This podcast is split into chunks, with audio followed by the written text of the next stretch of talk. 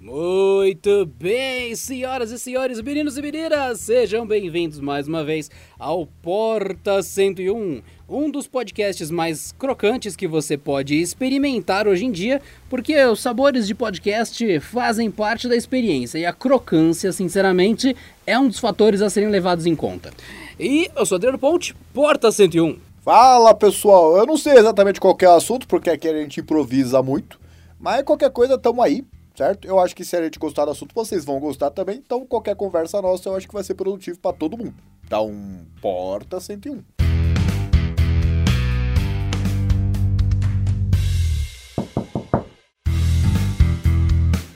Eu diria que 95% do formato do Porta 101 tem a ver com um tema surpresa que choca as pessoas que participam, e daí a partir daí você tem reações mais espontâneas e menos pautadas e parametrizadas e roteirizadas. Portanto, o tema de hoje será o processamento móvel em notebooks, que mais ou menos é o que nós temos com a nova geração da Apple, só que não. Isso me lembra o fantasma que foi o Windows RT. É, inclusive uma curiosidade sobre esse podcast é boa parte da, da fluidez que ele é executado é porque, assim, o título é a última coisa que a gente coloca. Depois que, assim, vamos lá, gravamos e a gente falou do quê? A gente vai lá e cria o título.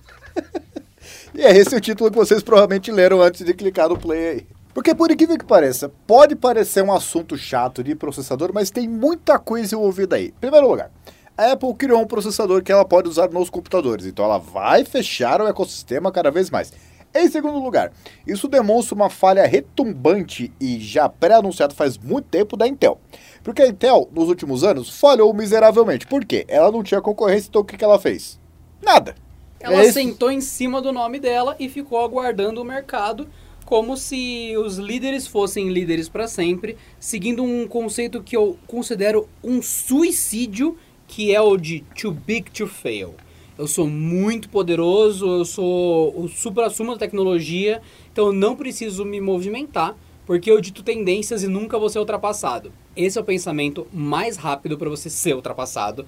É o que aconteceu com a Intel, tanto é que já faz duas gerações inteiras de console que os processadores são da AMD e não da Intel. Então você fala, peraí, os consoles migraram para virarem computadores? Sim, já aconteceu, vai, ter um bom tempão. Aí você fala, nossa, isso tipo uns 10 anos? Sim, tipo uns 10 anos. Isso mostra que se a Intel é a maior fabricante de processadores do mundo, por que, que ela não está equipando os consoles? Já dá um uá, uá. Por que, que a Apple chutou a Intel? Uá, uá. Então, sinceramente, é com esse clima de uá, uá, que vamos para o podcast de hoje.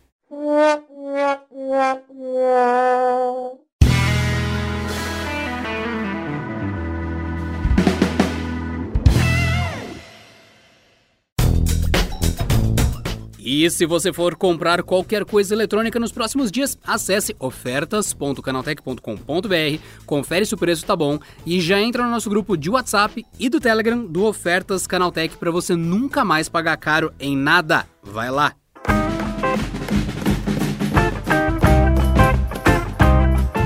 O que acontece? Há muito, muito tempo a Apple mudou do PowerPC para Intel, porque a Intel era sinônimo de desempenho. Teve uma fase aí de transição que vai ter de novo, porque é uma arquitetura diferente. Não é que nem mudar da Intel para AMD. Não, você mudou a arquitetura. Eu e... acho que essa é a parte mais difícil desse tema todo. Que analogia a gente pode dar para as pessoas para explicar da arquitetura? Algo simples. O que a pessoa não entende. Peraí, mas eu tinha um programa, por exemplo, eu tinha o Excel rodando aqui na minha máquina ontem. Eu troquei para a máquina que é mais nova, que é mais potente e não roda o Excel. Eu não consigo instalar o mesmo arquivo. Qual uma, alguma analogia, sei lá, com frutas, com carros, com cidade, para tentar explicar isso? Porque é super difícil, cara. Super difícil. É a mesma coisa, tipo, você tem, sei lá, um carro a diesel, outro a, a, a combustível normal, né? Como, sei lá, bicombustível. É, o motor é o mesmo, só que se você trocar os combustíveis, eles não funcionam, porque eles não foram projetados para isso. É mais ou menos a mesma coisa. Você pega um carro que é mais moderno, foi lançado em 2020. Ou, não, ou então é o próprio chassi. Assim, sim, sim. Porque você pega um, um, carro elétrico, por exemplo. Que é melhor que o meu. Eu comprei um carro em 2019. O Pedro comprou um carro em 2020, que é melhor que o meu. Mas se eu pegar o meu, a mim. Não, você comprou. Ponto. Ponto. Mais novo, melhor. Mais tá, novo, melhor. Então eu tenho o mesmo combustível, a mesma coisa aqui, e eu tento colocar e o carro novo rejeita, só que ele é melhor. Então por que tá rejeitando o que eu já tenho? Seria isso? Mais ou menos, porque assim, o carro elétrico não é nem você só trocar o motor, né? Porque tem toda a estrutura de chassi, o motor tá num lugar diferente, a, a- o equilíbrio tá num lugar diferente. É um carro, os dois parecem carros. Só que um funciona de um jeito completamente diferente do outro. Que, por exemplo, se você pegar um carro normal, a gasolina, e você usar um híbrido, você tem uma certa compatibilidade ali, né? Só que o carro elétrico ele é totalmente diferente. A estrutura dele é toda diferente, o combustível é diferente, o funcionamento é diferente, o, o jeito que ele carrega é diferente, é tudo diferente. E isso é a mudança de arquitetura, porque na prática você está usando um sistema operacional completo com um chip do seu celular. Porque, ah, tem o Apple A14, que é aquela coisa mágica da Apple. Ele é uma arquitetura ARM, assim como o Snapdragon, assim como o MediaTek, assim como o Samsung. Só que esses Samsung, MediaTek, Apple e, e o outro aí que eu falei que eu não lembro mais, eles são completamente diferentes do X86, que é a arquitetura de computador, que é o AMD e Intel. Então, assim, são classes de coisa diferentes. Então não dá pra colocar, ah, não, vou instalar o Windows no celular. Não dá, porque ele não vai entender. Entendeu? Esse, esse é o ponto. Acho que o jeito mais simples é pegar a atividade e inverter a ordem da explicação. Você tem uma estrada que leva de São Paulo até a praia. Não interessa o que você vai usar. A estrada é a mesma. O percurso é o mesmo. Você sai de São Paulo, se locomove de algum jeito pela estrada, quando termina a estrada está na praia. Se você está usando uma moto, indo a pé, de bicicleta ou uma caminhonete 4x4, dane-se, você vai sair do ponto A para o ponto B. Mas está fazendo quatro coisas completamente diferentes. E o objetivo, que dá a impressão que é uma coisa só, você se deslocou. Então quando você está usando o Excel, parece que é a mesma coisa no celular, parece que é a mesma coisa no computador, mas só que o que está rodando por baixo é completamente diferente. A programação é outra, o tamanho do arquivo, a velocidade, tudo, tudo, é diferente. Só que quando você está olhando, você está vendo células, você está vendo coisas e está escrevendo ali. E tá vendo o Felipe aqui do Canaltech mandando sugestão de pauta pra gente pelo Excel, coisa que normalmente a gente faz pelo Word. Mas, enfim, tem gente que gosta muito do Excel. E o Felipe aqui do Canaltech é um puto exemplo. O cara adora Excel. He excels e Excel, né? É, tem Excels. Como que é? Excels at work, né? Ele, é, essa seria a questão dele. He's excels at work. É, exatamente. Mas fica a dica então, você que não sabe quem é Felipe, vá aí no canaltech.com.br e procure Felipe na página sobre da equipe do Canaltech que você vai descobrir quem é.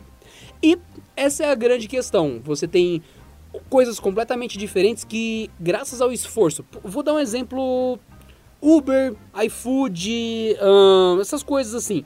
Você acha site deles, você acha aplicativo deles e tal, só que não é que o Windows tem um mérito, não é que o Android tem um mérito, não é que o iOS tem um mérito. É que essas empresas e tantas outras, milhões de outras, quiseram ter um aplicativo no iOS, quiseram ter um aplicativo online, quis, eles que estão fazendo o esforço, e aí você tem essa impressão que o serviço continua, não importa onde você esteja.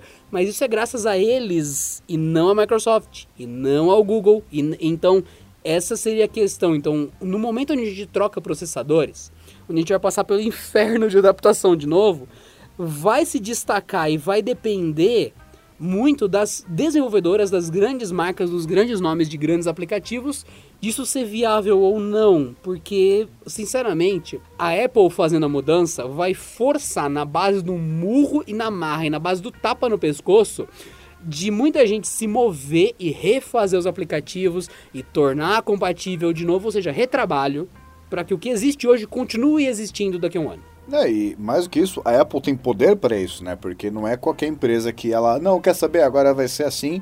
E os desenvolvedores, que a gente chama de desenvolvedor, parece que é o cara lá que cria um joguinho indie. Não.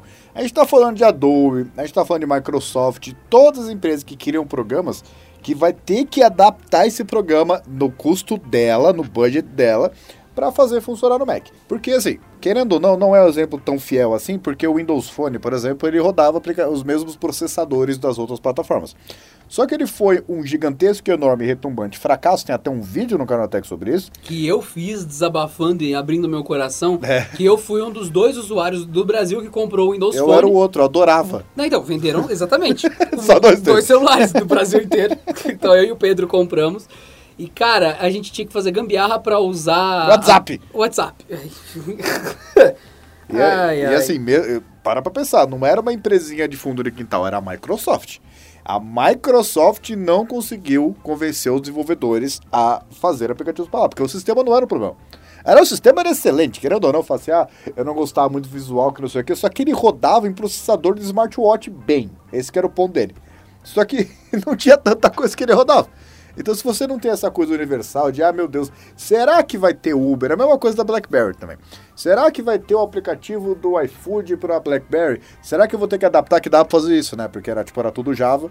Mas é que tá, perde a, a, a, a proposta do negócio. Ele, a proposta dele é ser prático, não você tem que falar, hackear, programar em BlackBerry para fazer o negócio funcionar. Só que a Apple ela tem poder para isso.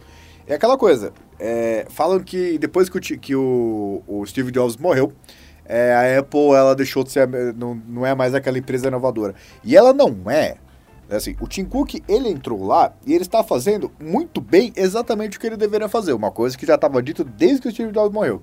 Que é fazer a Apple se fechar cada vez mais para aumentar a lucratividade da coisa. Então todo esse fenômeno é a tirar o carregador, tirar o fone de ouvido, você começar a usar Macs que só tem o processador da Apple, não, você não tem uma opção assim com AMD, você não tem, não, você vai ter com o processador da Apple e, por exemplo, você vai pegar usar um Final Cut da vida que só funciona na, no macOS. Então, assim, o cara que edita em, em Final Cut, por exemplo, ele é um completo tapado em Premiere. E o Premiere tem aquela escolha de você poder usar em basicamente qualquer computador. Só que a Apple tem Exatamente, ele funciona mal em todas as plataformas. Isso é uma coisa boa, porque tem uma experiência. Você não vai falar, ah, tomara que vai funcionar melhor no Windows. Não, não, não. Sabe o que, eu, que, eu, que eu aprendi na faculdade de design? Que a, a, a, primeira coisa, assim, o Premiere você precisa saber assim. O legal dele é que tem vários jeitos de fazer a mesma coisa. E o problema dele é que tem vários jeitos de fazer a mesma coisa. Esse é o problema do Premiere. Ele não tem um caminho linear bonitinho, não. Você pode fazer de um monte de jeito. Só que assim, você tem que ter uma base inicial para poder editar bem muito grande. Esse é o problema do Premiere. Só que a Apple ela tem cacifre para isso. Os consumidores da Apple não vão deixar de ser consumidores porque tira carregador, porque fica mais caro, porque, porque o processador agora. Porque assim, o usuário de Apple também não está muito ligando para processador, né? Mas ele só quer que o negócio funcione bem. E se ele vai ter que ficar preso nesse sistema ou não, porque é aquela coisa, uma coisa é falar que a Apple fecha o sistema e falar que não, isso é muito ruim. É muito ruim e é bom também, porque a integração de plataforma da Apple é uma coisa inacreditável. Só que o custo, o ticket, vai ficar cada vez maior. E no caso você não vai ter a Intel assim, a avançar um processador mais barato que vai tornar o Mac mais barato. Não, é tudo Apple. Sim, você não tem mais nem o porquê o usuário questionar. Porque, ah, mas esse processador é mais barato. Não, a partir de agora não é. E aquela questão, é ruim para quem? Porque você para pra pensar, peraí, Vamos pensar no universo Android, no universo iPhone. Então, reduzindo da questão de processadores de computador, saindo da questão de você falar ah, processadores da Apple, computadores. Não, não, não. Esquece isso. Esquece isso. Esquece o Windows RT da Apple. Vamos pensar justamente no usuário de iPhone. O que, que esse cara tem hoje? Ele tem a App Store. E acabou. Ah, mas eu quero baixar o aplicativo beta. Não. Ah, eu quero instalar o aplicativo experimental da minha faculdade. Não. No Android, se você entra, por exemplo, vou dar um, vou dar um exemplo de um aplicativo muito agressivo, que é o o AdGuard, se eu não me engano, ele funciona assim. Ele é para anúncios e tudo mais e tal. O Blocada também funciona assim. São dois aplicativos de que, de, que gerenciam anúncios. Só que gerenciar anúncios a nível de sistema no Android é contra as regras. Até porque o próprio Google vive de anúncios. Então, quando você baixa o AdGuard ou baixa o Blocada pela Play Store, ele bloqueia anúncios em algumas coisas. Veja bem, isso aqui é, vamos deixar passar. Sim, porque... ele bloqueia alguns anúncios em alguns lugares. E ele avisa, eu não lembro se o AdGuard é assim, mas o Blocada é. Ele fala, olha, se você quiser bloquear tudo, quiser bloquear nível de anúncio, entra no nosso site, baixa o APK, o aplicativo do nosso site por fora da Play Store, que a gente oferece, sei lá, nível 10 de bloqueio de anúncio. Dentro da Play Store, pelas regras do Google, é nível 3, por exemplo. Então, beleza, você tem essa opção. No caso da Apple, se não está na App Store, não existe. Abraço. Então você perde essa opção avançada. Você não vai poder baixar diretamente do site de uma fabricante. Ah, eu estou vendo aqui no Indiegogo um avião de controle remoto, um avião de papel, com motor para controle remoto. Como é um experimento, o aplicativo é independente, tem que entrar no site, baixar e instalar no meu Android. No iPhone você não tem a opção e não vai instalar. Ok, e é isso.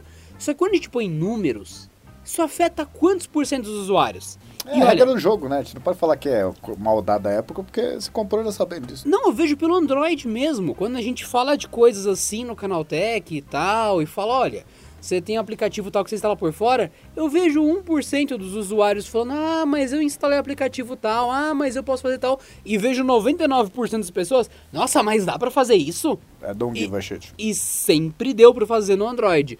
Então quando fala que a Apple ela vai cortar a liberdade dos usuários, ela vai limitar os usuários, eu falo, então, ela vai limitar quantos por cento dos usuários? Porque se o número for inferior a 90%, você, e é inferior a 90%, você tá na verdade aumentando o lucro da Apple. Dela vai virar, olha, se a maioria continua comigo e essa maioria vai me dar ainda mais dinheiro, compensa essa perda de usuários que não pode mais instalar algum aplicativo. No caso, vou dar um exemplo idiota. Tem o Premiere, tem o, tem o Premiere agora, que ele é problemático ele tem pormenores ali, então o Pormier, que é mais é, Pormier, ele é francês, é a versão francesa do Premiere. É uma outra indústria, é uma outra coisa. Então o que que acontece? Se eu vou instalar o Pormier aqui ou o Premiere? Não, eu posso escolher hoje. Tem o processador Intel, então aqui estou baixando aqui no Pormier, que é ele maravilhoso, francês, aqui instalação.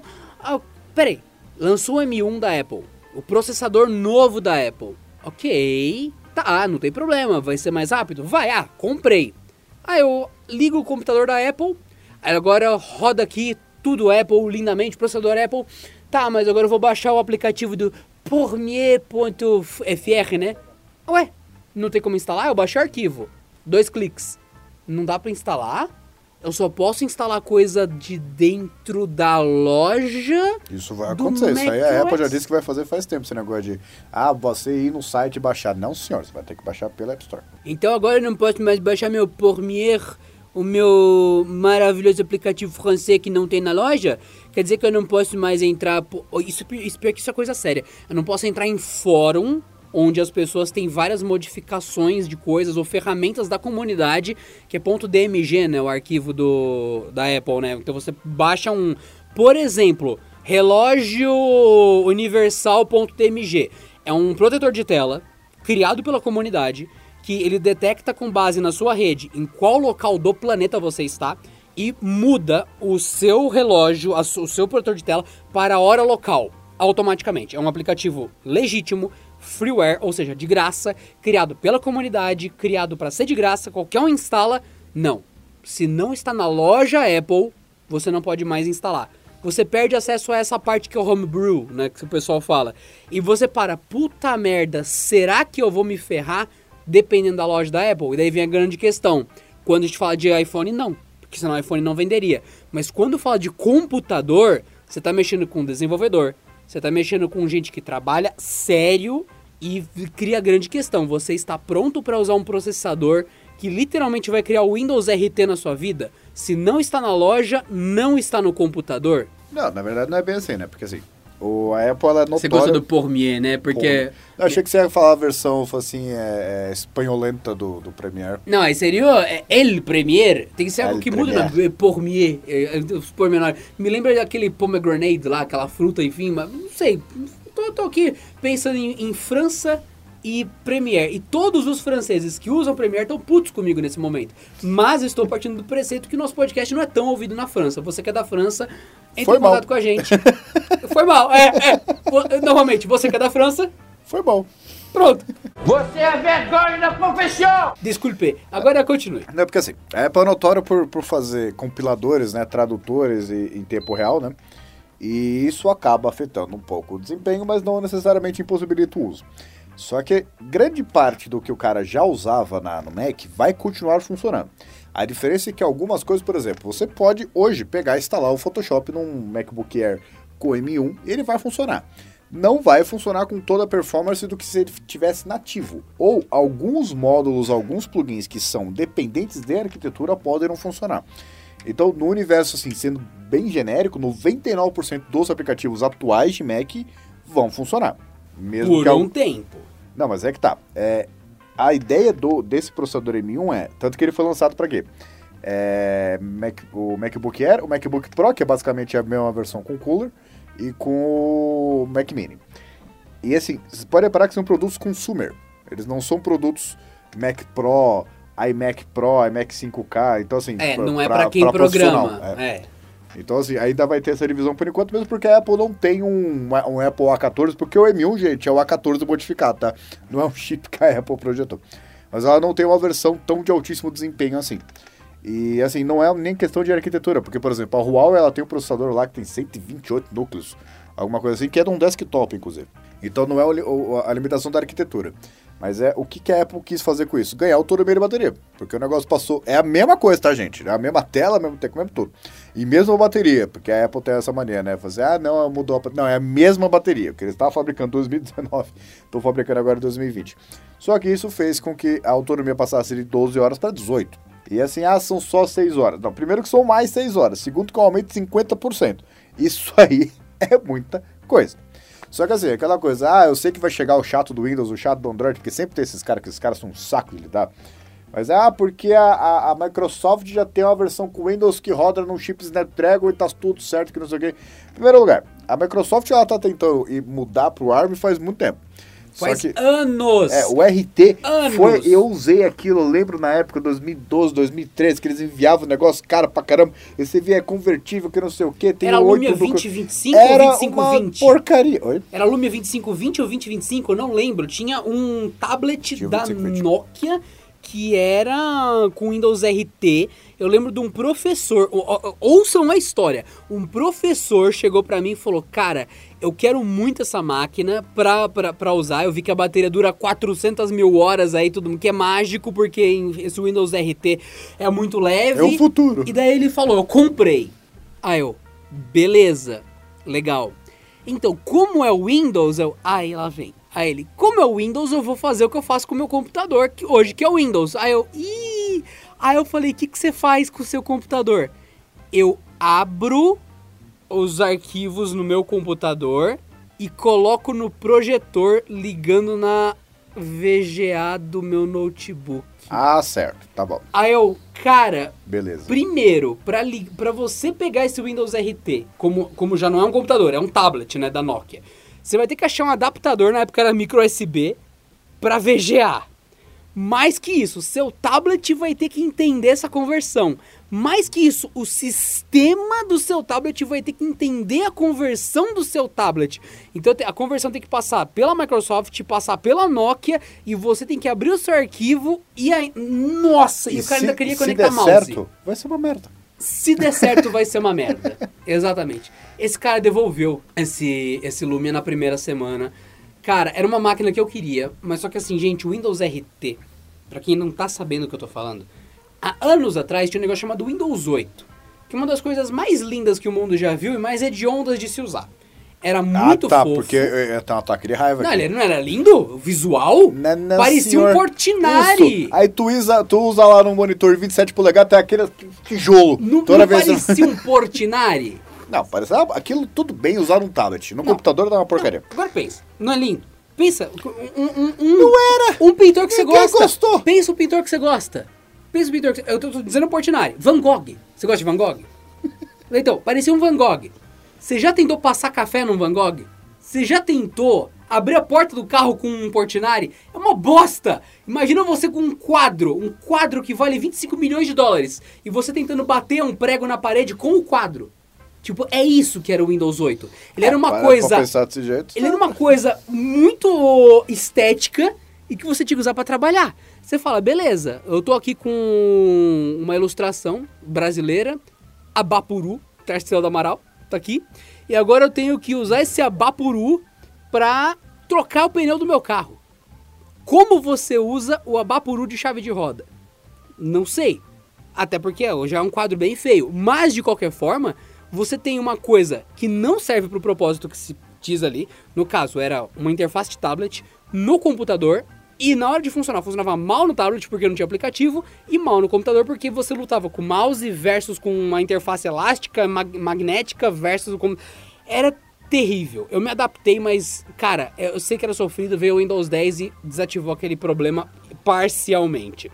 O que acontece nesse lance do Abapuru e do Windows RT é que quem comprou o Windows RT porque a Microsoft foi sacana e colocou Windows no nome, tentava instalar as coisas e não rodava.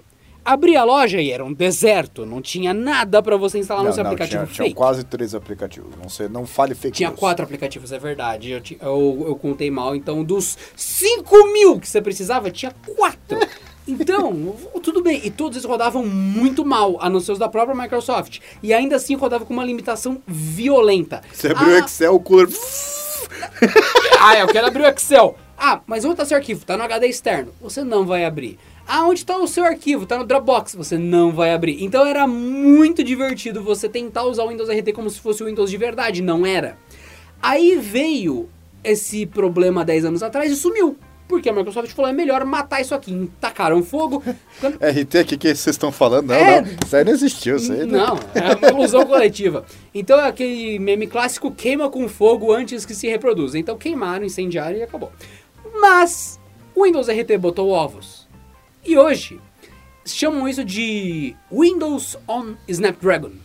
WOS. Isso daí é outro mito. Que a Microsoft talvez já esteja queimando e já esteja escondendo, porque isso foi prometido há uns dois anos atrás, mais eu ou menos. aposto que metade de vocês nunca escutou falar desse, de tão sucesso que tá sendo esse projeto, porque ele tá rolando aí faz tempo. Tá rolando faz tempo. Já teve gente tentando enganar, quer dizer, tentando dizer que tava rolando em super produto, super premium e tudo mais e tal. Daí você fala, peraí, mas como assim tá rolando e eu não tô vendo? Porque tinha um, um produto anunciado, um há dois anos atrás. Aí agora tem, deve ter dois produtos anunciados. E é literalmente o Windows RT. O qual que é mesmo Windows RT? Vá no computador Windows hoje, agora. Agora, pode estar rodando o Windows 10, que a maioria deles está rodando o Windows 10, né, agora que é sempre tá atualizado. Obrigado, né? É, vai no iniciar, iniciar. Tem um negócio chamado Loja Microsoft. Clica ali. Você vai ver um monte de coisa linda lá do Xbox e tudo mais no topo da loja. Pula essa parte e vai para aplicativos. Eu tenho um exemplo melhor que o seu.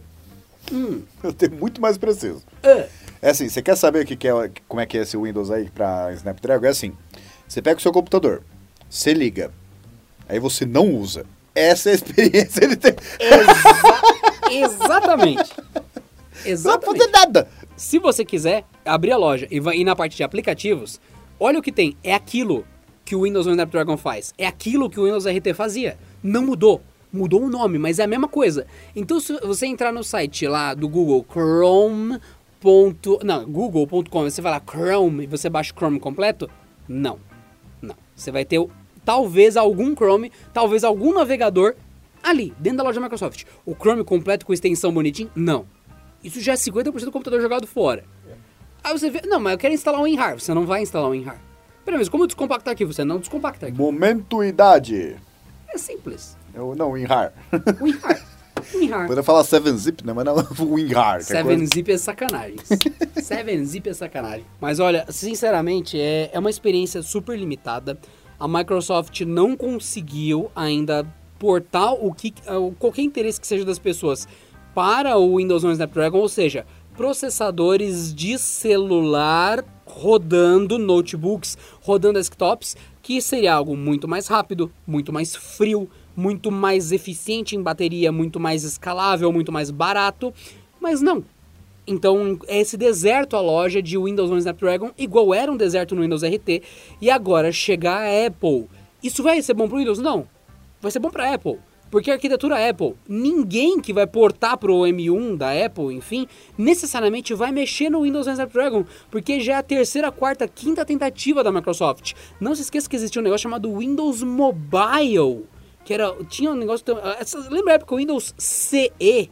Lembra essas loucuras que, que parece só uma alucinação do passado? Cara, tudo isso já existiu. A Microsoft tentou muito que o Windows fosse bom em mobile. E ele nunca foi. Ele deve estar na quarta tentativa e não tá rolando. E agora a Apple vai entrar, vai favorecer o jogo dela. Porque a Microsoft já tá patinando nisso há muito, muito, muito tempo.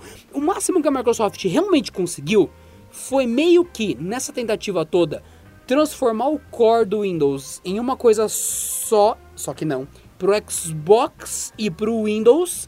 Então alguns jogos rodam muito bem no Xbox e rodam muito bem no Windows e são da mesma loja e você loga com a conta, compra uma vez e joga nos dois e olhe lá. É um progresso enorme? É. A Apple é péssima para jogos? Ridícula. Mas para todo o resto não. Então fica aquela questão, ah, se eu quiser jogar eu tenho que jogar no Windows. Ainda é verdade. Tanto é que quando o Steam chegou para Mac, tinha todo um negócio de, ai, que maravilha. Não, chegou para Linux, né, primeiro, depois chegou para Mac, e eu lembro que o Team Fortress tinha os, os buds do iPhone como ícone especial se você logasse uma conta Team Fortress no Steam, num Mac, por um período de tempo. E é um dos itens mais valiosos do jogo, porque foi uma promoção limitada e poucas pessoas tinham acesso a Mac. E foi um pandemônio conseguir o item e hoje é um item valiosíssimo até hoje histórico no Team Fortress. Mas não é uma máquina legal para jogar. 90% dos títulos roda no Windows, alguns rodam no Linux, alguns outros poucos rodam no Mac. Tanto é que quem joga, joga, joga no Mac usa o Bootcamp, usa Bootcamp, né? Usa o Parallels e outras coisas. Então, acho que eu divago, como diz o Pedro. O Windows ele tem um bom núcleo que é compatível com o Xbox e com o Windows, mas o Mac vai ter agora um negócio que é mobile e Mac, mas isso não quer dizer que o Windows vai ser mobile. E olha como é complicada essa explicação de posso colocar o processador do meu celular no computador? Ha, mas o meu celular é mais rápido que o meu computador, por que ele não roda Windows? Bom, agora ele roda Mac, de certa forma. É assim, vocês viram como é que é o, a complicação de você ter duas arquiteturas, é o seguinte. É, o Chromebook é um sistema tipo um underdog, que vai ser sempre um underdog, porque no ele Brasil... foi feito pra ser, é. Não, no Brasil ele, ele, ele perdeu a proposta, né? Porque vai nos Estados Unidos com 200 pilas, você leva um, um, Chromebook. Aqui tem Chromebook por 4 mil. Alô, Acer, desculpa dar nome, mas 4 mil Chromebook, por favor, né? A grande analogia, já que a gente gosta tanto de falar de carros por culpa do Pedro, é aquele carro que eu não lembro o nome agora, que é o Fortwo. O nome dele é Fortwo. Eu não lembro a montadora. Esse carro... Smart. Lá, é Smart, Smart Fortwo. Esse carro na Europa, nos Estados Unidos, é carro de adolescente. É carro de tipo, filho, nós somos uma família de classe média, não, somos, não temos muito dinheiro, mas estamos ok na vida. Eu vou lhe dar o seu primeiro carro, filho. Aí o cara vai lá, paga uma quantia muito baixa em comparação a um carro completo e pronto, tá aqui o seu Fortwo. Um carro pequenininho, cabe duas pessoas, estaciona de lado na vaga, é, pequeno, é ridiculamente pequeno. Carro de adolescente. Meu primeiro carro devia ser o nome dele. Igual tem nos Estados Unidos tem My First Shotgun, né? E, my, uh, my, First Rifle. É, então, é lindo. É um rifle rosa e tal.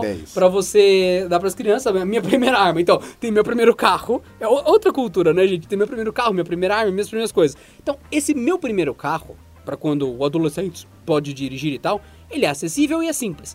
Aqui no Brasil ele chegou como carro de gente rica.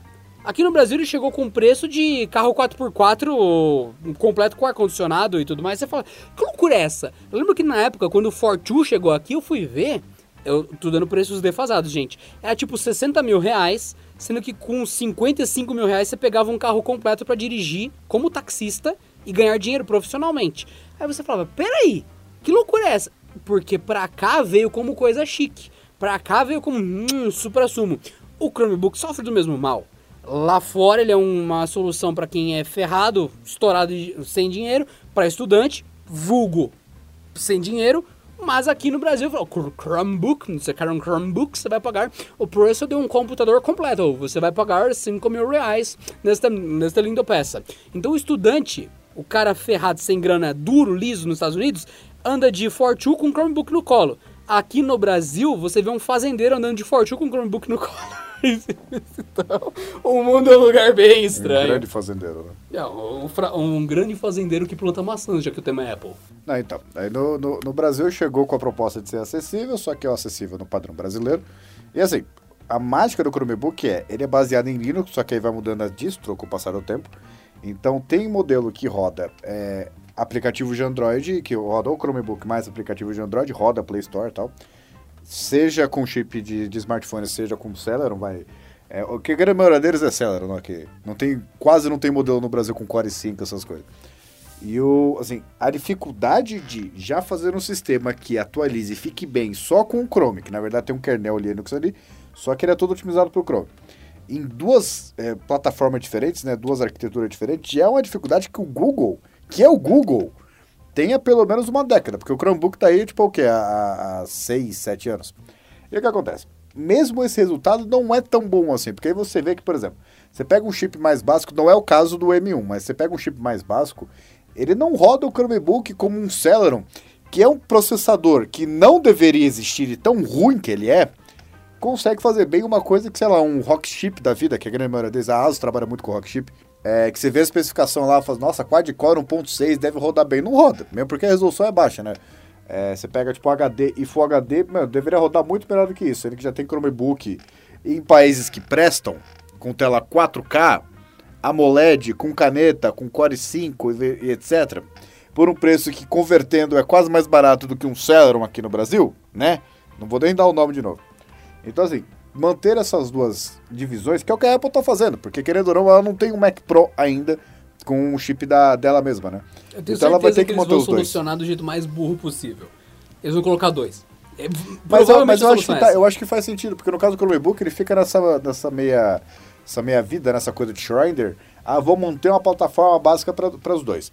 Eu acho que assim, o cara Apple. Assim, e detalhe importante, pra quem não tá familiarizado, Chromebook é uma ameaça já há muito tempo. Ele vai tomar o mercado e vai substituir o notebook há muito tempo e nunca aconteceu. mas nos Estados Unidos está acontecendo. É que o Brasil Sim. é fora da realidade. Só que existem dois tipos de Chromebook. Os que rodam o Chrome OS e os que empurram o, o Chrome OS. Os computadores que vendem aqui, normalmente, é o que o Pedro falou, roda Celeron, tem um processador Celeron, que empurra o Chrome OS. Celeron velho. Exato, um Celeron velho, é Celeron bom. que serve para esquentar e ser lento. Celeron bom, nossa, que, que expressão horrível. Perdão, pessoal, é, o que eu acabei de falar não existe, é fake news. Exato. Não existe Celeron bom. Então, pra você que tá ente- ouvindo isso, lembre-se do Chromebook que empurra o sistema e Chromebook que roda o sistema. Se você quiser comprar um Chromebook hoje, primeiro, abre a Amazon americana, é .com, não é .com.br, pra você ver as opções que vendem lá. Por que a Amazon? Porque é uma loja grande americana. Pode ser qualquer uma, só não, só não a Target, porque a Target vende coisas aleatórias estranhas. Você procure um- nas coisas americanas, os Chromebooks, e filtre para dois anos do lançamento aqui, para 2018, 2019 2020, que seja, ou então 2019, 2020, 2021, que seja essas coisas. E a partir daí você vê os modelos, porque quando você olha o Brasil, não é que é ruim, mas tem muito notebook de tipo 4 anos atrás vendendo. E, e, pra Chrome OS eles envelhecem mal, porque alguns já foram lançados defasados e envelheceram. Então imagina um Fusca lançado em 2020, mas ele foi recuperado de um lixão, e na real ele é modelo 2020 barra 1957. Então ele tá pintado, tá reformado, mas ele ainda é meio que daquela época lá da guerra e ele tá meio baleado, assim, meio sofrido. Tem muito Chromebook que é vendido novo, lacrado na caixa, e que ele tem esse lance de só ser um- empurrador de sistema. E onde isso toca no nosso tema de hoje? M1 da Apple, processador mobile, rodando em notebook e computador. Chromebook é um sistema que roda muito bem com coisa com processador mobile, foi pensado no mobile, mas ele também roda em processadores plenos que seriam capazes de rodar um Windows quase travando. E o Windows, bom, Windows o Windows é aquele seu amigo que come cola, que fica no canto.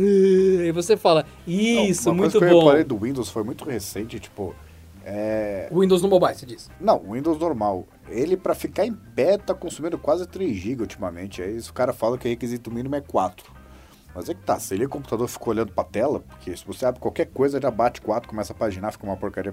Mas o outro, peguei um exemplo aqui da Amazon só pra falar, não, o pé tá, tá exagerando. Ó, tem aqui um Chromebook da Samsung, porque ele tem... Amazon americana ou brasileira? Americano. Beleza. Que ele tem o chip, é, é o chip, o processador N4000, que é um Celeron, um pouquinho mais atualizado. E no Brasil, essa configuração aqui, mais antiga, que pega aquele Celeron N3060, ele está sendo vendido mais ou menos por 1.500, em alguns lugares 1.700. E aqui, esse N4000, que é mais avançado, certo? Tem um clock muito maior, tem os gráficos muito melhores, porque já é o HD, então ele já suporta output em 4K. Com 4GB, com 32GB, ele custa exatamente, cadê o preço? É, 215 dólares. Então é o seguinte, Mesmo convertendo, coisa que vocês não devem fazer, porque o americano recebe em dólar, vocês sempre esquecem isso. Mesmo convertendo, tá mais barato. Então, se a gente paga cinco vezes mais nesse notebook por converter, o americano paga cinco vezes menos. Então, não se esqueçam. Então, vamos usar um número macarrônico aqui. Por 400 reais, 350 reais, o americano leva esse notebook que o Pedro citou. E você por 2 mil não leva. Ponto. Ah, mas isso não faz sentido. Faz sentido. Americano recebe em dólar. Para de ser idiota. Se, ah, mas então o salário mínimo dele é mil dólares. Então é então 5 mil reais. 6 mil. Ah, Não dá pra fazer essa conta, gente. Não dá. É outra coisa. Por que, que o mundo é assim? Porque a soja vem do Brasil Por que Intel vem dos Estados Unidos? Responda essa pergunta. Por que o curry vem da Índia? Responda isso. Por que o sushi vem do Japão? E continua assim, gente. É, é assim que o mundo é. Aí, eu, o, o problema é, a, o Google ele tenta fazer esse negócio de o mesmo sistema funciona em duas arquiteturas, sendo que assim, querendo ou não, os modelos mais avançados são raridade, né? Se a Apple, e ela tem poder e know-how para isso, fizer um ecossistema onde ah, os MacBooks, MacBook Pro, acho que vai ter um MacBook Pro Pro daqui a pouco com o Intel, mas, ou, ou com AMD. Mas, o, mas se fizer, a arquitetura básica, tipo, ou o Mac Mini, que o Mac Mini é o, é o Apple de pobre nos Estados Unidos, né? E manter isso com um chip equivalente ao MacBook. E manter o alto desempenho com Intel, AMD, etc. Inclusive com gráficos, né? Porque tem uma parte do gráfico. O cara vai comprar uma máquina que nos Estados Unidos é cara de um Mac Pro uma configuração de 20 mil dólares, ele não vai querer uma, um chip mobile de, de, de gráfico de um, de um iPhone. Aí já superou a categoria. Né? Aí né? vem a minha teoria: escalabilidade. Qual a chance de num Mac Pro não ter ali 4 M1 em fileira? Porque pensa bem, pela modularidade teórica do que os chips da Apple conseguem pelo que a gente já viu de multi-itens ali nos Mac Pro no passado, que teoricamente você poderia, talvez, colocar mais uma placa de vídeo, assim. Você não acha que a Apple, como tá com o ecossistema todo dela, o chip dela, ela não vai simplesmente escalar? Porque isso diminui preços. Não, porque o, o essa coisa de... Para parar... Por que, que fabricante parou nos oito núcleos né, de, de, de smartphone? É, é que nem assim, voltando ao carro, tem o torque, tem uma faixa ideal ali. E processador é a mesma coisa. Se você começar a aumentar muito a quantidade de núcleos, a TDP, consumo, é tudo sobe demais, né? Então, assim, o, você colocar 4 M1 ali, um lado do outro, mesmo com quatro vezes o, o poder de, de dissipar, você vai ter que ou diminuir o clock, que você acaba prejudicando a performance, porque paralelismo não escalona no jeito assim, um, um chip vai um único núcleo rodando a 5 GHz é muito mais potente do que os 5 núcleos rodando a, 5, a 1 GHz cada um, né? Então, é, a, a, escalabilidade disso não é tão linear assim. E o mesmo porque, se for isso, e for usar alguma aplicação que use todo esse poder de processamento bem refrigerado, o consumo e a, a, todo o resto não vai acompanhar. Porque, por exemplo, ah, você vai duplicar, triplicar, quadruplicar a quantidade de chips. A memória, assim, você pega, tipo, cada um deles, a controladora, na verdade, é interna, mas o, cada um deles, você vai trabalhar com a mesma memória. Então, por mais que você tenha quatro vezes mais desempenho, você não vai ter a mesma banda de memória, que já acaba sendo prejudicado. Então, você vai quatro vezes, no mínimo, mais consumo para um desempenho que, sei lá, é duas, três vezes maior. E isso, quanto mais você aumenta, assim, vamos para vamos o próximo degrau. Em vez de 4, 16. Colocar 16 chips ali. Você vai ter o equivalente a um, assim, sei lá, sete vezes o, chip, o, o M1. Só que consumindo, sei lá, 20 vezes mais e custando, inclusive, 20 vezes mais, né? Porque fazer tudo isso funcionar bonitinho também não é tão simples assim. A nossa grande sociedade hoje de 2020 ainda não resolveu um problema que é a computação quântica, onde os computadores conseguem fazer trilhões de coisas em, em 4D e usar Nárnia no meio do processador para fazer o Aslan aparecer e resolver as suas coisas. Aí de repente está dentro de um armário com uma bruxa feiticeira e tudo mais e o Excel. Não aconteceu. Quando acontecer, a gente vai ver o Celeron do Príncipe Caspian e outras coisas, mas até lá, o nosso sistema lógico, nossa computação, divide as coisas entre GPU e CPU. E, para quem se perdeu, volte nas palavras do Pedro. Existem tarefas que você precisa de um cérebro com muitos gigahertz, um cérebro que quebre essas coisas rapidamente com força violenta. Existem outras tarefas, as que precisam da GPU, que precisam de milhões de formiguinhas que dividem entre elas as coisas e brincam ali e fazem um formigueirinho. A placa de vídeo, ela seria milhares, milhões de mini cérebros bem simples, bem burrinhos, mas que distribuem as coisas muito bem. A CPU seria um Albert Einstein supremo, muito inteligente, mas que só tem dois braços e duas pernas. Então, se você coloca o Einstein para fazer café, ele consegue operar uma cafeteira por vez, mas ele opera muito bem essa cafeteira. Agora, você fala pro Einstein separar grãos de café no chão para secar, ele vai ser muito lento, porque ele só tem um braço, dois braços duas mãos. Agora, você coloca as formigas adestradas para separar o café no chão, pronto, separou, foi rápido. Então, uma tarefa burra, mais repetitiva, a placa de vídeo é muito boa. E quando eu digo uma tarefa burra, eu digo renderizar a textura. Então ela tem que organizar pontos de luz, pontos de sombra, pontos de cor numa parede. Então a placa de vídeo ela lidar com muita informação ao mesmo tempo. A GPU tem muitos núcleos por causa disso. A CPU ela tem que fazer cálculos de outra forma, por isso que ela tem muito processamento bruto e não tantos núcleos. Essa explicação é bizarramente errada, mas certa ao mesmo tempo e ajuda vocês a entenderem como funciona a, a separação. Então esse desafio do M1 e só de aumentar, cai exatamente no que o Pedro falou. Não funciona você só meter 50 chips e deve dar certo. Não. Quando eu olho para a Apple colocando o M1 num computador, é só uma miniaturização de mais ou menos o que a gente tem hoje, que não vai levar a gente para uma revolução tão grande.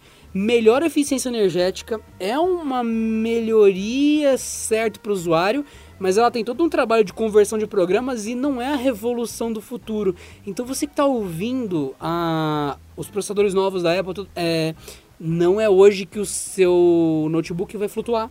Não é hoje que o seu notebook vai virar um robô que tem autoconsciência e tem alma e vai transcender um dia e se revoltar contra você. Não é nada disso.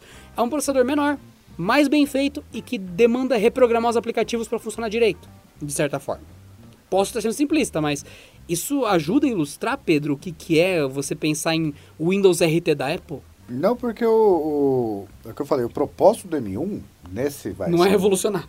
Não, mas você pega MacBook Air, o Pro, o Pro básico, né? Que eu falei, eu acho que a Apple vai acabar criando um Pro Pro, né? Pro Pro. É, porque ela faz isso, né? Tem, tem o Pro, tem o Pro Max, de. Maria, né? É, eu dei um exemplo com o Albert Einstein operando uma cafeteira. Mac é meio difícil superar isso. Falei de formigas separando em grãos de café. É que assim, tipo, é difícil não, mesmo. Não é nem o propósito da Apple. Eu acho que ela, na verdade, ela não quer, e nem deveria querer, criar um chip, um M1000, tá ligado? Pra servidores, pra Mac Pro é, da, da Apple e tal, porque não é esse o propósito. A arquitetura não foi projetada para isso. E o exemplo da Adriana é assim, tipo, você pega, vai, é, você tem 10 mil núcleos ali que seja, porque o M1 tem 8, se eu não me engano. Mas ele tem 10 mil núcleos. Você tem uma string, uma operação lá com várias somas e subtrações feitas numa ordem, você pode ter um bilhão de pessoas. Ela vai ter que ser executada numa string, numa sequência. Então não adianta você ter um monte de gente. Ah, não, eu tô aqui, eu quero ajudar. Você não, não vai ser usado para nada. Você depende do Pedro te informar quanto deu a conta dele para você continuar a sua. Não adianta vocês trabalharem ao mesmo e tempo. É por isso que 5 GHz e um núcleo é muito mais poderoso do que 1 GHz em 5 núcleos, porque tem operações e grande parte das operações do computador, tá? Elas não são é, é, escalonáveis nesse nível. Um jogo, por exemplo. Um jogo é muito fácil escalonar porque tem um monte de coisa acontecendo tem e elas uma árvore em 3D, tem um lago em 3D, tem uma bala Sim. em 3D, tem um pintacilgo em 3D. É simples. Mas todo o resto, você deu o tiro. Acertou ou errou o inimigo? Beleza. Se acertar ou errar, tem ações diferentes. Acertou, beleza. Quanto de dano deu? Depende, que distância você estava? Ah, você estava 300 metros, então 300 metros e acertou quer dizer 50 de dano. Se deu 50 de dano, quer dizer que você recupera a vida. Então, se acertou, você está 300 metros, se deu 50 de dano, você recupera 20 de vida. São ações que dependem uma da outra. E pode parecer que o processador para tudo e fala: não, não, não, não, não, pera aí que eu vou brilhar. Vamos calcular. Não. Ele não largou o Windows ele fica alternando milhares de milhões de vezes por segundo entre tudo. Ele está fazendo em sequência as coisas. Eu, a cada segundo, o professor tem quanto? Clock. Mil gigahertz. Então, mil vezes por segundo, ele pare e vira assim. Mil gigahertz. É, mil gigahertz foi ótimo, né? Mil megahertz. Um gigahertz. Um terahertz. Né? É, um tera... É, foi Deus aqui o exemplo. Vocês verem quando a pessoa começa a falar rápido demais, ela troca uma palavra e ela consegue bostificar todo o exemplo. Então, vocês sempre falem devagar. Uma usina vocês... nuclear. É, você consegue colocar uma usina nuclear pelos ares falando uma bosta dessa. Mas então, prestem atenção. O professor, mil vezes por segundo nesse meu exemplo, ele vira e fala, Windows, você tá bem? Aí o Windows vira, ó, oh, não travei ainda. Beleza. Aí ele vira, ele consumiu um dos, do, dos megahertz, do, do gigahertz que ele tinha ali. Um, um megahertz dos gigahertz. Um de mil ele consumiu. Aí ele vira, jogo, você tá bem? Tô. Beleza, ele já usou dois processos. Ele tem 998 restantes. Aí ele, jogo, o que, que a gente faz agora? O cara deu um tiro. Beleza, beleza. Só um instante. É, mostrador da hora ali no cantinho do Windows. Mudou um segundo? Mudou. Então muda. Aí ele volta, jogo, beleza, o cara deu tiro, deu. E ele vai trocando de ação por ação, ou das cadeias de ações que tá fazendo, e ele fica se atentando em várias coisas, e daí, quando vem uma- um conjunto de ações, como o Pedro falou, 100 ações de uma vez, ele processa 100, troca para o próximo bloco e fica mantendo tudo como se fosse um equilíbrio de pratos, tem que ficar rodando eles ao mesmo tempo. Então, não é super simples. Ah, agora o processador desliga o Windows e liga o jogo. Não. não. Tanto é que se você abrir o Chrome de fundo enquanto está jogando Overwatch, você vai ver que nenhum dos dois funciona bem. O Overwatch começa a travar e o Chrome fica lento, porque o processador fica fazendo as duas coisas ao mesmo tempo. Então, a gente não revolucionou isso. Mantenha isso em mente enquanto você ouve o Pedro explicando o M1, enquanto você ouvir ele falando da, do momento atual. Não se esqueça nunca. Não, é, é, essa é a arquitetura básica, né? Tipo. pô. Ai, carai. Peraí. Ai, minha, minha- meu, meu bumbum dormiu. Essa foi uma dramatização do Pedro explicando o que passa no seu processador quando ele tem que retomar um processo que estava suspenso. Não, mas ó, você- é, é o que eu falei, voltando, é, é manter essa linha básica, porque o alto desempenho, sempre aquela coisa, assim, o que, eu, o que eu- falo alto desempenho não é, por exemplo, sei lá, pegar um Ryzen 5, não, tô falando alto desempenho mesmo, assim, tipo nível Threadripper, nível Zion, para fazer uma arquitetura, assim, de um computador que ele foi feito para editar vídeos e exportar em 8K. É, o M1 ele não foi projetado para isso, então acho que a Apple vai manter esses segmentos onde é, o básico dele, o pé de chão ali, que vai, não, beleza, vou usar o sistema rápido pra caramba, mas não quero nem jogar muito é, extensivamente, né? Porque dá pra jogar, mas é só uma outra conversa. E nem editar oito vídeos em 4K exportando com qualidade máxima com, sei lá, 12 trilhões de giga disponível, porque assim, é, esses chips também eles não foram projetados para endereçar tanta memória. Você pode reparar que o máximo disponível hoje é 16 GB. E 16 GB de uma máquina profissional é uma coisa irrisória. Assim, você não pode. Ah, uma máquina de edição profissional com 16 GB, o pessoal vai rir de você. Então, se a Apple tiver o MacBook e MacBook Pro básico de entrada, mais o Mac Mini, esses projetados para o consumidor básico, que eu quero a experiência Apple, eu não estou muito preocupado com o trabalho e jogar, assim, nível hard mesmo. Eu acho que ela vai acertar muito bem. Porque, assim, o alto desempenho, a coroa do alto desempenho sempre foi, eu acho que vai ser durante muito tempo, sempre foi, sempre será, sei lá, os próximos 10 anos, a não ser que alguma coisa muito louca aconteça. A AMD e Intel, porque a arquitetura, a, a CISC, né, do o x86 lá, utilizado na AMD e Intel, ele foi projetado para ter altíssimo desempenho. Tanto que, ah, não, um, um ultrabook ali que é, consegue ficar 10, 15 horas fora da... Ou então, assim, empresa que, que mente para você, que fala que fica 18 horas fora da tomada. Primeiro que é mentira, você sabe muito bem disso. Qualquer Só- computador desligado fica 20 horas fora da tomada, eu posso te garantir. É, os caras colocam esses, benchmarks, tipo, ah, o Wi-Fi tem que estar desligado, o brilho tem que estar no mínimo, tem que estar rodando um vídeo que o codec do processador entende, aí o ambiente 18 tem horas. que estar a 15 graus. Sim. E é, é a única forma do X86 conseguir isso, porque ele não foi projetado para economia extrema de, de energia. Já o, o chip de celular foi, que o chip de celular que a gente fala, né, é o ARM, né? Mas o se ela mantiver esse segmento, que é o segmento correto, baixo desempenho ali, tipo, ok, usável, porque para pra pensar o quão rápido é o seu smartphone. E isso não usar no computador no dia a dia para editar planilha, escrever texto e tal, beleza. E alto desempenho compra o Mac Pro. E assim, o consumidor da Apple, ele não tá muito interessado, meu, qual que é a arquitetura, se é CISC, se é RISC, se é ARM, se é Intel. Meu, eu quero que rode bem. Então, se o cara ele tiver essa noção de que ela- ele vai comprar o modelo básico e vai rodar tudo bem, abre um monte de aba, não travou, etc, tá durante 18 horas, beleza. Agora eu preciso trabalhar em 8K. Vai lá, compra o Mac Pro, edita tudo. Pra, não interessa muito o cara se ele vai instalar o Premiere ali em um e outro e qual modelo que é e se vai rodar tão bem assim. Se a Apple mantiver essa estratégia, mesmo que ela feche o sistema, porque aquela coisa, o ticket de entrada aumenta e para você sair é muito mais difícil. Se ela, mas se ela conseguir fazer isso, eu entendo o cara que não, eu vou pagar mais caro porque a Apple sabe o que está fazendo. Aí nesse ponto faz muito sentido para mim usar um chip diferente aqui e o outro alto desempenho, beleza. Mas qual que é o primeiro que eu vou instalar? Aí no site já não vai ter nem opção. Ah, não, baixa o X86, baixa o, o M2, M3. Não, não, baixa o Premiere e divirta-se. Se ela fizer isso, olha. E eu acho que ela vai fazer, porque a Apple sabe ganhar dinheiro e ela sabe dar essa transparência pro usuário. O cara não precisa saber nada, ele só precisa saber editar e acabou. Eu acho que essa é a principal coisa que move os usuários em torno da Apple. Nós aqui, eu e o Pedro, nós usamos o Windows e Android, mas a gente sabe que Apple existe. A gente entende o porquê as pessoas consomem. Porque existe um lema na Apple que é It Just Works. Que significa, você comprou o AirPod da Apple, um dos fones mais caros do planeta Terra pelo que ele oferece. Não é não é ruim de forma alguma, mas eu considero umas sete vezes mais o preço do que ele realmente vale. Só que você pega ele, abre do lado do iPhone, você põe do lado do iPhone, você abre a tampa do estojo, aparece na tela do iPhone. Oi, você abriu o seu AirPod e ele tá pareado. Cara, isso é legal. Não É NFC, é Bluetooth, é Wi-Fi, não interessa. Não interessa. Você chega perto do seu Mac novinho com o seu, com o seu AirPod. Ele fala: opa, detectei que você chegou perto do seu Mac, eu troquei a, a fonte de áudio pro Mac. Já que você vai usar, trabalhar no Mac, o AirPod tá agora usando o áudio do Mac. Cara, isso é legal. Isso é divertido. Então você baixar um programa, é igual a Microsoft com o Xbox One S e do Xbox One X, que deu Smart Delivery. Tipo, você comprou Forza. Comprou Forza. Acabou. Não interessa. Você ligou no Xbox One S.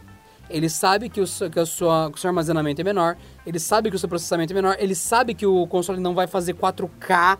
No, ele vai baixar o jogo com arquivo menor, com otimização maior, para que você rode o jogo exato na performance do Xbox One S. Ele faz 4K, mas não faz o mesmo 4K do Xbox One X. Beleza, você não teve que pensar. Ele entregou a versão mais adequada para o Xbox One S, que ocupa menos armazenamento e que está mais focada em limar algumas coisas para que o processamento seja melhor. Quando você loga sua conta no Xbox One X, automaticamente ele baixa o mais gordão, o arquivo pesado e otimizado para tacar pau no boneco e forçar o processador para fazer 4K e fazer o bicho ferver, porque ele sabe que o Xbox One X é muito mais potente. Ele não te perguntou, ele sabe e ele baixou a melhor versão para aquele console. Então, se for o caso da Apple, de tipo, olha, eu sei que isso aqui precisa da versão adaptada do Photoshop. Eu baixei, não te falei nada e tá funcionando. Realmente é legal. Realmente é bom. Mas só que fora do ecossistema Apple, não vejo nenhuma nada mudar. Isso não afeta outra coisa no seu próprio usuário É, porque Apple. a Apple não trabalha com. Assim, mesmo antes de- do M1, ela não trabalha com configuração básica, né? Que fala que o macOS ele é rápido porque ele é otimizado. Não, não é. Porque não- você não vê Mac vagabundo. Você não vê Mac com. Eu quero ver Você o macOS rodar com 4 GB num Celeron com HD. Eu Não, quero eu quero ver ele rodar completa. rápido. Eu quero a frase completa. Você ia falar, você não vê Mac com Celeron. É isso? Não existe. Não, então, é essa a frase suprema. Por favor. Não, você não vê Mac com Celeron. Acabou. Você não vê Mac com Pentium, cacete. Ponto. Simples. E tanto que a coroa do alto desempenho ainda é do X86, porque parar pra pensar que o Xbox One X e o PlayStation 5 rodam AMD. Ah, mas o Nintendo Switch usa um chip lá. Nintendo Switch, olha o gráfico do Nintendo Switch. Por favor, né, gente? E olha o gráfico do Xbox One X. Tem, tem, tre- te- você tem três O tipos de Series amigo. X, aliás. Não, você tem três tipos de amigo. O vegetariano, o carnívoro e o cara que tá fazendo a dieta do- dos itens solares e da indústria alternativa dos cogumelos baseados em energia de luz. Esse seu amigo, ele é uma outra coisa, sabe? Uma Ele, outra ele, coisa. ele, ele, ele fica um mês no Tibete, volta e fala: Eu encontrei o, o meu chakra que tava desalinhado e não sei. Ele, ele tá na outra vibe. Ele tem uma outra proposta. Ele não tá procurando emprego na empresa que você tá. Ele não criou um negócio próprio. Não. Ele tá de mochilão, fazendo uma outra coisa. Ele sempre tá viajando, mas você não sabe com o que, que ele trabalha. Ele é outro, o- outro item. O cara que anda de Crocs. é, então, existem vários modos de viver, não é só o jeito que você vive que tá certo ou errado. Então, e- o Nintendo Switch tá nessa vibe. Ele, tá- ele tem o público próprio, a proposta própria. É o hipster do Ele é o hipster, ele é super legal, é um console que eu gosto demais, acho muito legal mesmo. Só que ele não foi feito e nem é pra concorrer com o Xbox ou com o PlayStation. Ele serve pra outra coisa. Então não confundam, não sejam chatos. Pedro está certíssimo na colocação. É, isso já demonstra o- o- exatamente o patamar, né? Porque assim, ah, ah, o, o gráfico do Switch é muito pior do que o Xbox, o Series X e o, o PS5. Aí você fala, não é pior, você que tá errado em comparar. Não, é pior. É, é objetivamente pior. De propósito. Só que você não pega o, o PlayStation 5 e sai jogando no trem. A ideia do, do Switch é ser um console que funciona também a bateria. O que já demonstra essa divisão de performance. Você não vai ter um 4K com HDR num negócio jogando, né? A não ser que a bateria seja no break, você joga dois minutos e ela acabou. Mas o, no, o jogando no trem. E depois você coloca e joga na TV, né? Mas o cada. assim, Cada qual com o seu com. Não, cada qual com seu cada qual. Mas é aquela frase filosófica lá. Então eu acho que a Apple vai fazer isso, eu- acho correto. E o. Assim, ah, vai, o ca- o cara vai ficar preso. Só que eu acho que o cara vai gostar de ficar preso, né? Aquela coisa meio de Estocolmo, né? Porque tá tudo funcionando. Então não tem porquê. Ah, mas é caro. Fala assim, olha, é primeiro, é caro no Pra Brasil. quem? É caro pra quem? Começa aí, né? É porque eu não sei se vocês sabem, segredinho, tá? MacBook no- nos, nos Estados Unidos, eles estão longe de ser os top 10 dos notebooks mais caros, tá? Só pra vocês terem uma noção. Tem o Blade, o Razer Blade, lá tem um monte Tem de do filme coisa que é o Blade Runner, né? absurdamente clara. Oi? Tem o do filme Blade Runner. Tem tudo a ver. E o, tem o Alienware também, que é uma baita máquina cara, que eu sei, existe no Brasil, mas é, é impagável, é literalmente impagável. Então, assim, MacBook, Mac nos Estados Unidos, inclusive até um Mac Pro, ah, meu Deus, é muito caro. Nos Estados Unidos, a mesma configuração com Windows custa quase a mesma coisa, tá? Então, assim, ah, o é caro. É que assim, a gente tem que parar de analisar essa coisa, porque o Brasil tem imposto, tem burocracia, tem inferno de. de Brasil não é pra infraestrutura. amadores, gente. Brasil É, não, não adianta fazer análise ba- baseada no Brasil. O Brasil não faz sentido. E não é assim, ah, porque os Estados Unidos estão pagando pau. Qualquer país normal, você pega assim, a Canadá, qualquer país da Europa. Tcheca, brother. Sim. É que qualquer... aqui não faz sentido. Ah, não, mas aqui cobra 14 mil por um telefone. E tu paga, né, bicho? É! Então tem esse problema. Lá, tipo, ah, você pega o MacBook básico ali. O Mac Mini custa 699 dólares, é mais barato que o iPhone. Então imagina você com 700 mango. De novo, quem converte, primeiro que converte não se diverte. Segundo que lá o cara ganha em dólar e gasta em dólar. 700 mangos você vai lá e compra o Mac. Aí depois lá mais 400 mangos você compra o iPhone SE2, esse novo, lançou em 2020. Aí sei lá, mas você, t- t- mas sobrou 200 reais esse mês, você vai lá e compra o Apple Watch SE. Ah, não sei, tá faltando o quê? Faltando o iPad. Aí você pega 350 dólares, 50, 350 reais e compra o iPad. Você gastou, eu não fiz a conta de cabeça, mas menos de 2 mil reais e você tem o equivalente no Brasil ao quê? Vamos lá, eu não sei o preço de cabeça, mas vamos chutar. Eu acho que o MacBook, o, o Mac Mini, ele custa uns 13 mil. Aí você pega o iPhone SE2 aqui, foram certo por quanto? 4 mil, né? É. Então 13 mil, 17 Mas já bateu mil. 3 mil, fica tranquilo, já baixou. Não, preço de lançamento, porque lá preço de lançamento, coisa na época, na, raríssimas vezes o cara está doido porque não precisa, sabe? Aí você pega lá, mais um iPad, esse básico, não é, não é nem o Air, nem o Pro, o básico. No Brasil eu acho que é 3,200, então já está em 20.200 reais. E faltou o quê? O Apple Watch SE, que foi anunciado por quanto? 2,5? É. É mais ou menos isso. 23, 23 mil, também conhecido como dois anos de salário mínimo. Uma coisa que você pode ter nos Estados Unidos por menos de 2 mil reais, equivalente. Vamos fazer uma conversão direta como se a moeda, nossa moeda fizesse algum sentido. Então, é caro, é relativo, porque assim, tem coisa nos Estados Unidos que é mais barato, só que o custo-benefício nos Estados Unidos é altíssimo. Então não dá pra falar é caro. Fala, Não é caro, é caro aqui. Então pro americano, ah, o cara vai ser fechado no ecossistema. De novo, 1.700 a 2 mil reais. Você não, não teria tudo isso da Apple? Acho que você teria, né? Então, peraí, né? Ah, não, mas o Mac Pro é muito mais caro. Começa com 5 mil dólares. Tu imagina, com 5 mil reais, tu compra o que no Brasil? Vamos lá, pesquisa 5 mil reais. Quero comprar um bom notebook ou desktop. Tu vai comprar o quê? Porque lá tu compra o Mac Pro. o Mac Pro. Ah, mas é o não interessa, é o Mac Pro. É aquela coisa, o, o ralador de queijo. Aquela coisa que, se você entrar em qualquer empresa, qualquer profissional, você vê aquela máquina do lado do monitor do cara, pô, esse cara. Rala queijo pra caramba. Ou isso, né? Ou isso. Senhoras e senhores, eu acho que. Eu acho que é um jeito.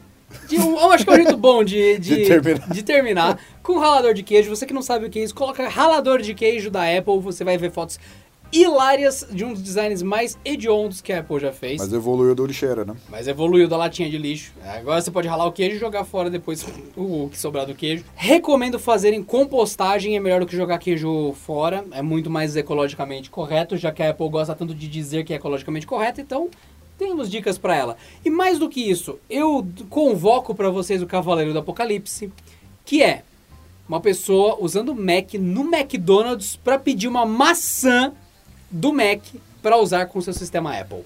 Esse pra mim é o supra-sumo do M1. Porque você fala, não faz sentido nada o que você falou, mas funciona. É móvel e é o que o processamento M1 pode entregar para o seu notebook. Mais mobilidade para você comer no Mac usando o seu Mac.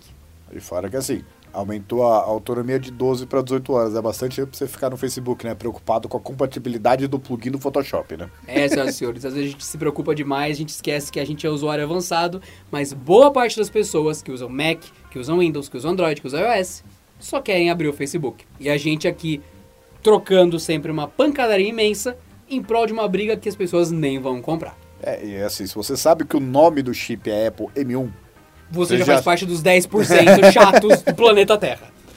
Apple Silicon, ou como o Linus gosta de chamar, S.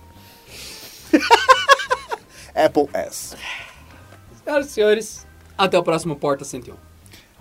Adiós. Você é vergonha da profissão!